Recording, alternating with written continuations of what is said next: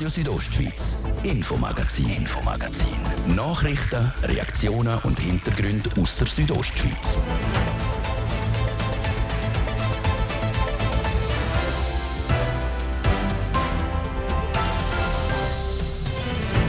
Aufregung vor dem Quaderschulhaus in Chur auf der Quaderwiese hat ein fremder Mann Mädchen überreden, mit ihm zu kommen.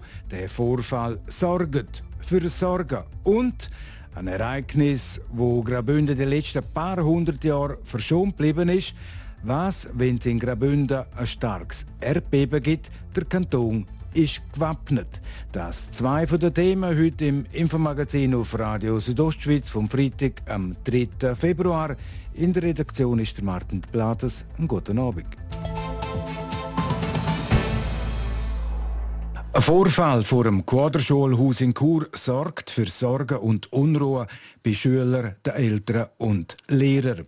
Ein fremder Mann hat gestern auf der Quaderwiese zwei Mädchen überreden, um mit ihm mitzugehen. Das aber ist dem Fremden zum Glück nicht gelungen. Die Polizei hat Ermittlungen aufgenommen zu dem, was bekannt ist, kann Anita Senti, die Mediensprecherin der Kantonspolizei Graubünden, das sagen. Wir haben die Meldung bekommen von der Schulleitung, dass die zwei Mädchen von einem Unbekannten angesprochen worden sind. Offenbar hat er sie eingeladen, mit ihm einkaufen zu gehen und wollte Fotos machen. Die zwei Schülerinnen haben dann richtig reagiert, sind weggelaufen, sind nicht auf das eingestiegen und haben die Schulleitung informiert. Passiert ist es gestern Mittag, wie gesagt, auf der Churer Quadrawiese. Die Ermittlungen sind seither in Gang.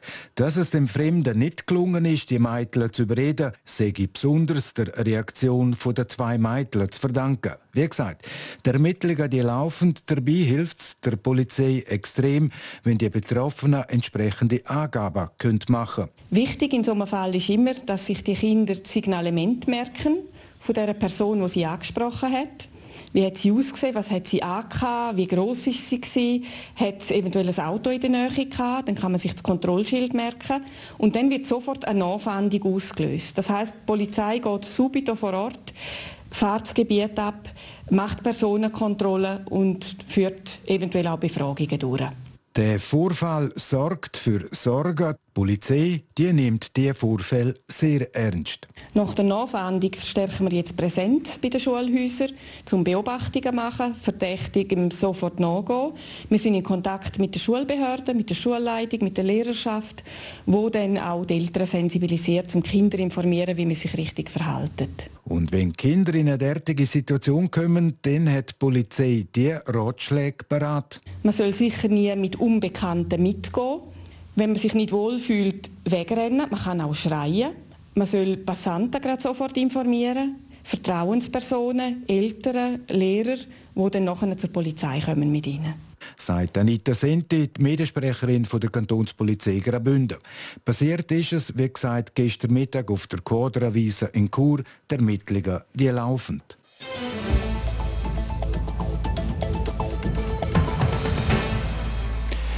Im letzten Jahr hat in der Schweiz 900 Mal die Erde bebt. 28 von diesen Erdbeben haben eine Magnitude von über 2,5 und sind damit für die Bevölkerung spürbar.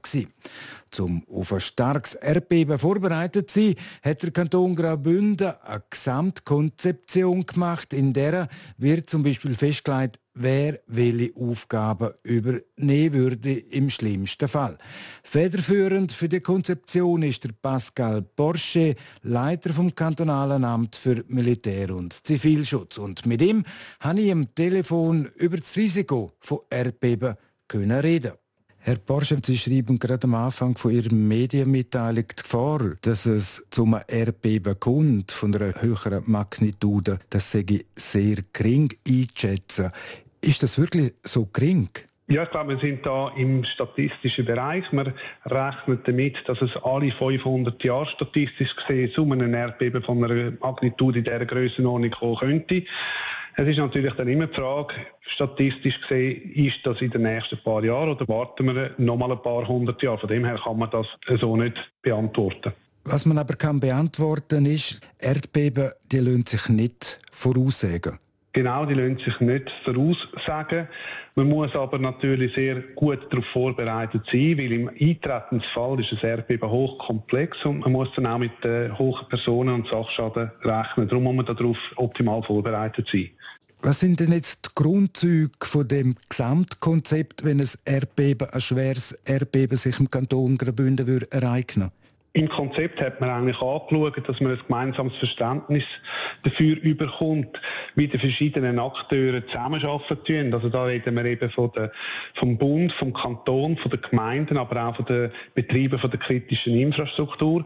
Und dass wir da ein gemeinsames Verständnis haben, welche Aufgaben, welche Kompetenzen und welche Verantwortlichkeiten wer hat. Und wie man im Fall vom Eintreten würde reagieren, wer wacht was in welcher Phase. Das heißt im Zentrum Darum, Herr Porsche, würdest du die Bewältigung der Folgen, die es gegeben hat, Personenschäden, Gebäudeschäden etc.? Absolut. Man schaut dann äh, so einen Fall an, da hat man eine Akutphase. Das ist dann, wenn das Erdbeben eintreten tut, wo es vor allem darum geht, Leben zu retten, äh, Verletzte zu orten und äh, Rettung einzuleiten, dann hat man die frühe Phase, das sind die ersten Tage und Wochen nach dem Eintretensfall. Und nachher geht man dann langsam so in Übergangsphasen rein, wo man auch wieder in die Regeneration und im Wiederaufbau hineingeht. Und in jeder Phase muss man eingespielt sein und Verantwortlichkeiten kennen. Herr Porsche, von großer Bedeutung ist sicher der ganze Gebäudebau und auch die Infrastrukturen, die spielen eine zentrale Rolle. Sind die Gebäude und die Infrastrukturanlage im Kanton Graubünden einigermaßen erdbebensicher? Ja, man tut insbesondere heutzutage natürlich und schon seit einiger Zeit nach den relevanten Vorgaben bauen. Das ist auch etwas, was man in dem Bericht Ihnen angeschaut hat, dass Neubauten oder Erweiterungs- und Erneuerungsbauten entsprechend äh, diesen Vorgaben erstellt werden. Ich kann mich an ein Erdbeben erinnern von einer Stärke 5,0. Das war anfangs der 90er Jahre. Das hat in der Bevölkerung auch hier in der Region ziemlich für Verunsicherung äh, gesorgt. Aus Ihrer Erfahrung ist die Bevölkerung genug darauf sensibilisiert, dass es auch mal ein stärkeres Erdbeben könnte geben in unserer Region? Ein Teil von dem Bericht, den wir jetzt verfasst haben, hat natürlich damit zu tun, dass wir die Bevölkerung sensibilisieren auf die Möglichkeit von so einem Ereignis.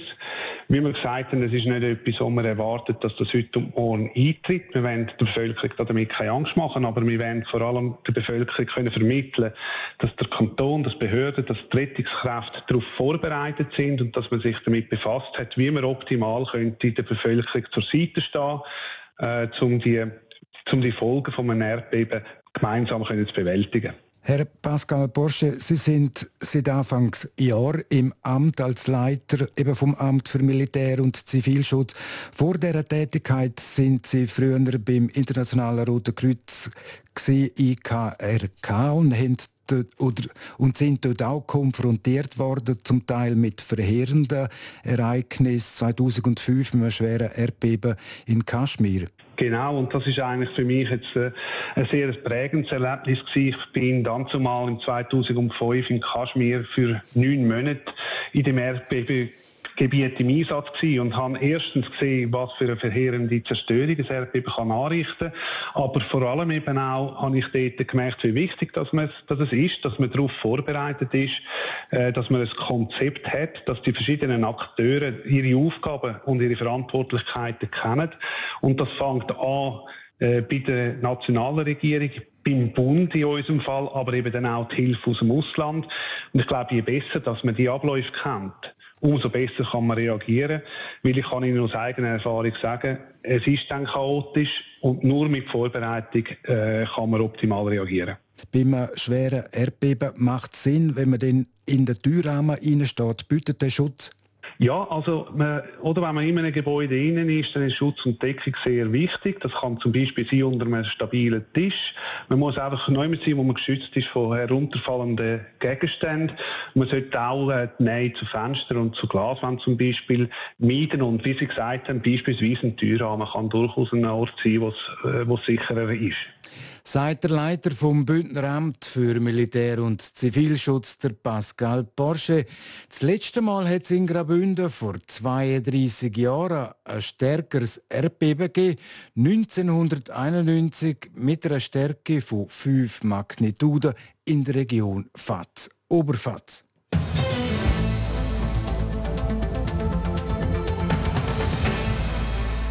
Es war ein Schockmoment in den letzten Olympischen Winterspielen in Peking, fast vor einem Jahr. Im Biathlon-Staffelrennen der Frauen ist Irene Kadurisch auf der Loipe zusammengebrochen. Die heute 31-jährige Bündnerin musste mit dem Rettungsschlitten abtransportiert werden. Jetzt hat Irene Kadurisch exklusiv ihr erstes Interview nach dem tragischen Ereignis gegeben. Der Beitrag von Livio Biondini.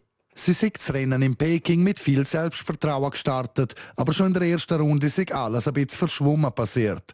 Sie wissen nur noch im Nachhinein, sie sind in dem Moment letzte gewesen, bevor sie dann zusammengekommen ist. Dass die Sonne geschonen hat und sie sich eigentlich gut vorbereitet hat, das wissen sie noch. Mir war ja auch bewusst, dass ich an Tag X sehr liefern kann und bin eigentlich auch so wirklich an den Start hergegangen.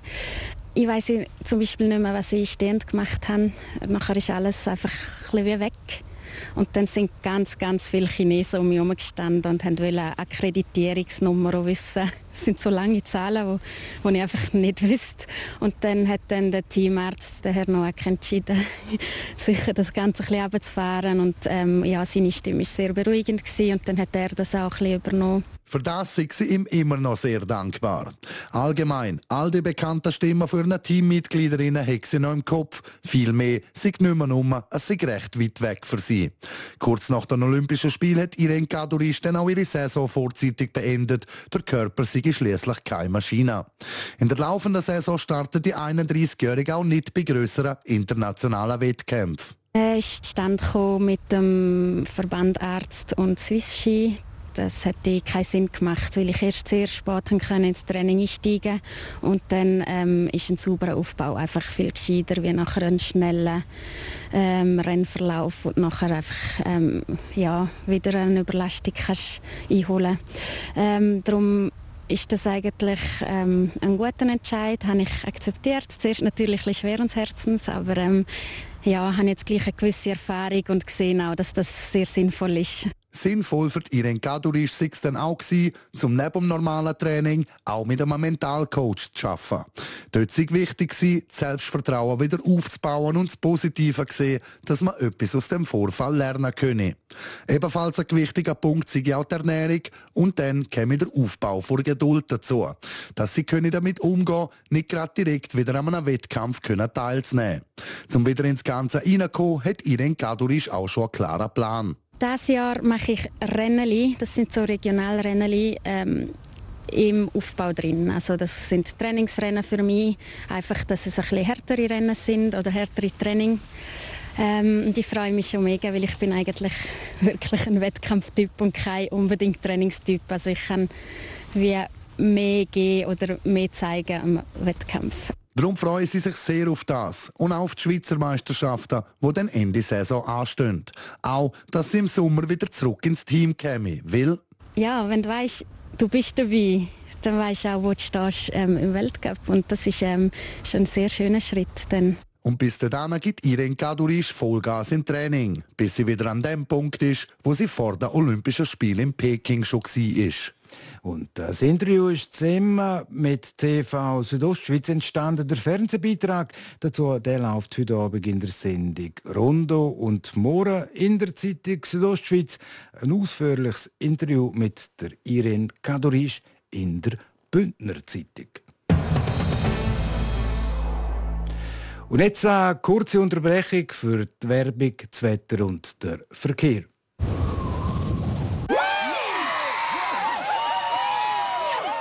Tönt's, wenn 100 Leute gleichzeitig eine Million gönnen. Wie heute, wo Euromillions unter allen Mitspielenden zusätzlich 100 Mal eine extra Million verlost. Jetzt Euromillions spielen und mitjubeln. Liebe Schlittler, bei uns geht's ab auf die Kufe. Wir, die Rätisch Bahn, bringen die auf weltberühmten Schienen zu 10 km reinem Schlittelvergnügen auf zwei Schlittelbahnen. Wo finde ich die? Wo die findest? Ganz einfach. Breda Pergün und der Lux Pergün. Das familienfreundliche Schlittelabenteuer auf Kufa mit der RHB und der Sportbahn Pergün. Infos auf rhb.ch schlittelwelt. Wer Strom und Wasser spart, hat einen Bonus verdient. Darum gibt Ihnen Miele jetzt bis zum 23. März beim Kauf von einer nachhaltigen Wäschmaschine, von einem Tumbler oder Geschirrspüler einen Eco-Bonus im Wert von 200 Franken. Miele. Win-Win für die Umwelt und Ihr Portemonnaie. Großer Final Sale im Landquart Fashion Outlet. Bis zum 12. Februar erhalten Sie bis 50% Rabatt auf ausgewählte Artikel. Über 160 Fashion-Marken wie Arc'teryx, Rossignol und Bogner warten mit tollen Angeboten auf Sie. Landquart Fashion Outlet. Ihre Lieblingsmarken ganz nah. Das Wetter präsentiert von disco-fox.ch.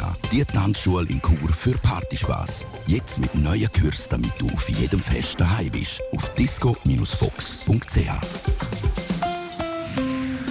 Im Moment brauen sich immer dunklere Wolken am Himmel zusammen. In der Nacht kann es vor allem im Norden auch mal ein nass werden. Die Temperaturen morgen am Samstag gehen in Chur bis maximal 6 Grad auf. In Schule sind es um die 3 Grad und in Ilanz um die 4 Grad. Schnee gibt es morgen am Samstag ab 1000 bis 1200 Meter. Am Sonntag zeigt sich dann morgen noch ein bisschen die Sonne, bis es dann Nachmittag immer bewölkter wird. Und am Sonntag gibt es dann Schnee ab 500 bis 700 Meter. Im Rital ist es um die 5 Grad warm. Verkehr präsentiert von Gierica Wenn AG.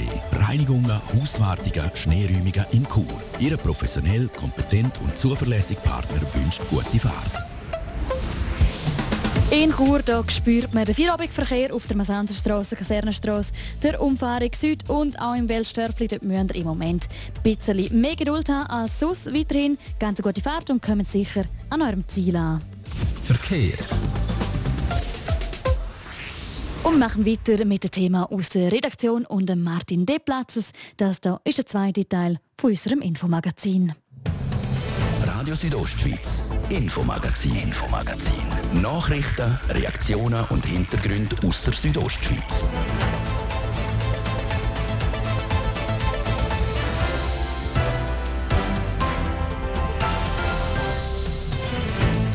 In ein paar wenigen Sekunden ist es drei Minuten ab halb sechs auf RSO. Jetzt unter anderem das Thema. Wir sind auf dem zugefrorenen St. Moritzer See bei dem Grossanlass in St. Moritz, wo auch ein einzigartiger Treffpunkt für die High Society ist. Im Oberengadin bei der Bob- und Skeleton-Weltmeisterschaft in St. Moritz geht es in den Endspurt. An dem Wochenende gibt es die Entscheidungen im Vierer-Bob. Zeit für ein Zwischenfazit und zwar mit dem Bob-Run-Geschäftsführer und Ex-Profi Skeletonfahrer Gregor Stähli. Nadia Goetsch hat Gregor Stähli zum Interview getroffen sehr zufrieden. Es ist äh, rundum alles wie geplant verlaufen. Wir haben gutes Wetter gehabt, das kann man nicht beeinflussen, da sind wir sehr dankbar. Wir haben spannende Rennen gehabt, wir haben faire Rennen gehabt, wir haben enge Rennen gehabt, wir haben Zuschauer gehabt. Es ist äh, rundum einfach eine super Sache. Es ist Ihre zweite Saison hier als Geschäftsführer am Olympia Bobrun St. Moritz. Zweite Saison, gerade so ein Grossanlass. Was sind so die Herausforderungen für Sie in Ihrer neuen Funktion? Richtig, das ist gerade Sprung ins kalte Wasser. Das ist aber auch etwas, äh, wo man es gerne hat, natürlich spannend ist und eine Challenge bietet. Und die WM, das ist das eine grosse Projekt. Dann der Betrieb selber natürlich, neben der WM, ist auch eine ganz wichtige und intensive Sache. Und dann haben wir noch ein paar Sachen in der Infrastruktur neu gemacht, erneuert. Also von daher gesehen ist die Summe von allen Sachen und Funktionen natürlich schon sehr groß und da muss man sich zurechtfinden. Und das geht aber sehr gut, weil ich einfach ein wahnsinnig gutes Team um mich herum habe und auch ein erfahrenes Team. Und dann macht das sehr viel Spaß mit dem Team das alles umzusetzen. Wenn wir so an die ersten Wochen denken von der Bobbahn, die warmen Temperaturen haben euch auch zu schaffen gemacht. Hat Sie das auch nervös gemacht in einer gewissen Art und Weise? Ja und nein, ich bin generell von meinem Naturell her eher ruhig und lasse dann auf mich zukommen. Aber mit dieser Anzahl Tage, die wir eingangs Saison nicht haben können fahren, da hat man gemerkt, da sind dann alle so ein bisschen auf die Nerven getestet worden und wir haben nur können absitzen und aussitzen, bis wir dann haben können loslegen. Und da muss ich der Bahnmannschaft äh, ein riesiges Kompliment machen. Sie sind fertig am 23. Dezember. Dann ist die ganze Bahn, wir müssen zuschauen, wie sie fast wegschmilzt. Man hat sie praktisch zweites Mal müssen aufbauen und für sie ist das natürlich hart gewesen, zu schauen, wie ihr Kunstwerk mehr oder weniger dahin schmilzt. Aber sie haben sie super können konservieren. Sie haben sie super angestellt jetzt im Hinblick auf die WM und äh, ja, ein riesen Kompliment an unsere Bahnarbeiter. Die Natureisbahn, der Natureiskanal in dem Sinn, wir wissen es, der ist speziell, der ist äh, einzigartig. Sie haben mir im Vorgespräch gesagt, Sie sind als junger Mann auch hier runtergefahren. Wie ist Ihre Erinnerung an Ihre erste Fahrt auf dieser Bobbahn? St. Moritz Zellerina Olympiabobbahn gehört zu den schwierigeren Bahnen. Das zeigt sich auch jetzt wieder an den Weltmeisterschaften. Sie hat ihre Tücken, man muss sie präzise fahren, sonst kommt man dann quittig über unterwegs. Es ist mir auch passiert, in meiner siebten Fahrt hat es mich im Horseschuh gedreht mit einem Sturz und ich bin dann zwei Kurven später wieder ausgestiegen und in den Tiefschnitt gelegen, um die Blessürli gerade runterzukühlen. Und das äh, bleibt einem natürlich, das gehört zum Lernprozess als junger Athlet, dass man auch mal einen Sturz hat und das Limit natürlich irgendwo versucht auszureizen. Und die Fahrt, die siebte ist es bei mir gewesen, vor x Jahren, die ist mir noch gut in Erinnerung. Ja. Aber äh, nichtsdestotrotz, Sie sind noch ein erfolgreicher äh, Profi-Skeletonfahrer geworden. Inzwischen sind Sie hier als Geschäftsführer.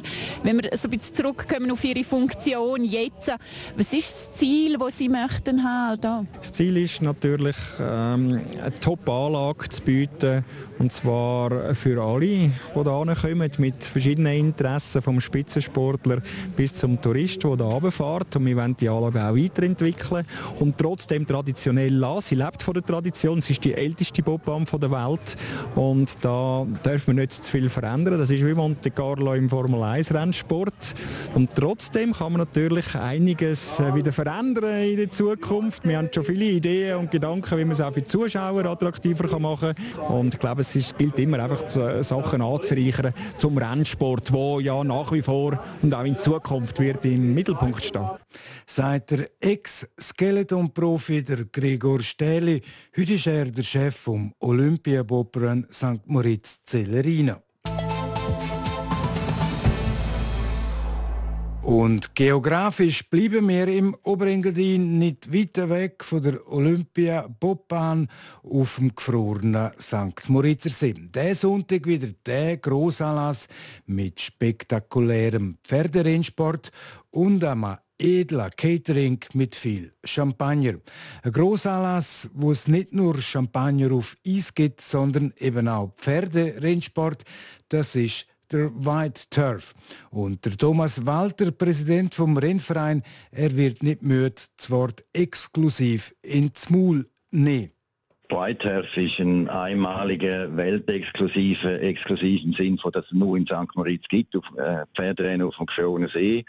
Äh, Mischung aus Event, aus, ähm, aus Geselligkeit, äh, viele Leute aus vielen Nationen, die sich treffen, spannender Sport, coole Atmosphäre in einer traumhaften Bergwelt. Einfach einzigartig. Muss man erlebt haben. Erlebt haben das Spektakel in den letzten Jahren jeweils bis zu 35.000 Zuschauerinnen und Zuschauer an den verschiedenen Renntagen. Die Zuschauerzahl sind aber immer auch unterschiedlich. Es käme auch darauf an, wie der Januar und der Februar von den Buchungen her im Tal laufen. Das Jahr liegen die Ferien gut. Der Januar sei schon extrem stark und für den Februar sieht es auch sehr gut aus. Es werde wahrscheinlich ein Überdurchschnitt durchschnittliches Jahr für das White Turf. Wenn es ein bisschen mehr gäbe, sage es natürlich auch gut, aber bei ihnen sei Qualität vor Quantität, wie der Thomas Walter sagt. Das White Turf spreche eigentlich auch ein sehr breites Publikum an. High Society, das ist immer das Thema in St. Moritz, das ist so, aber ganz wichtig ist für uns auch die Familien, Einheimische, Kinder bis 16 sind gratis und ähm, es gibt sehr viele Programme, auch für Kinder und darum ist es uns sehr, sehr wichtig, dass es ein, ein Anlass ist, wo sich jeder und jede wohlfühlen kann und eben die Einzigartigkeit kann erleben.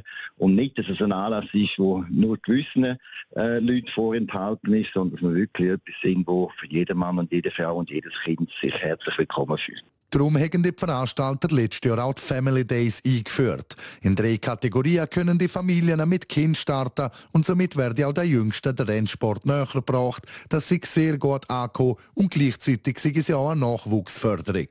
Am schwächsten Familientag sind letztes Jahr gleich zweieinhalbtausend Leute gekommen. Darum scheinen die sich die Family Days auch zu bewähren. Vielen Wintersportanlässen machen die hohen Temperaturen einen Strich durch die Rechnung.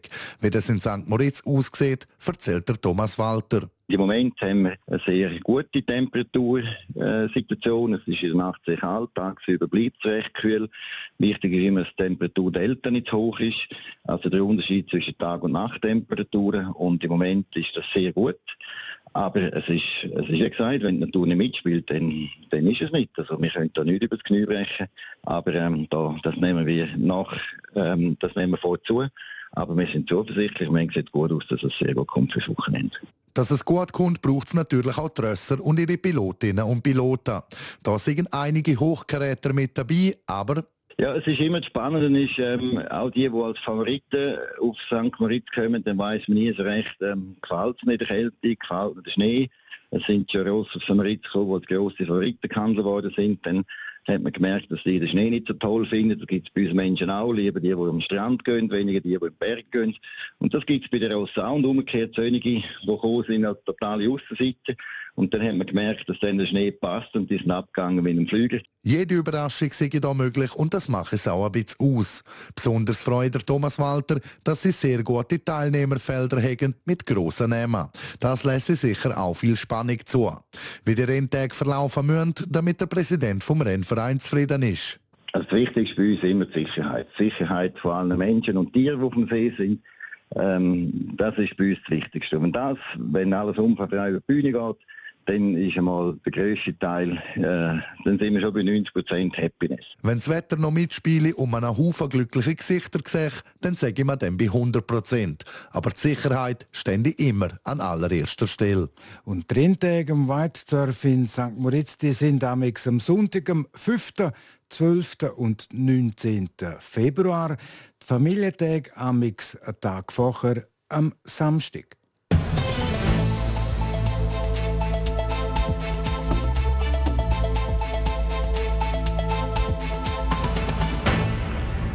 Die Schweiz, die Ski-Nation Nummer 1, und zwar bei den Männern und bei den Frauen. Kein anderes Land hat im Alpine Weltcup so viel Punkte für Skifans und andere.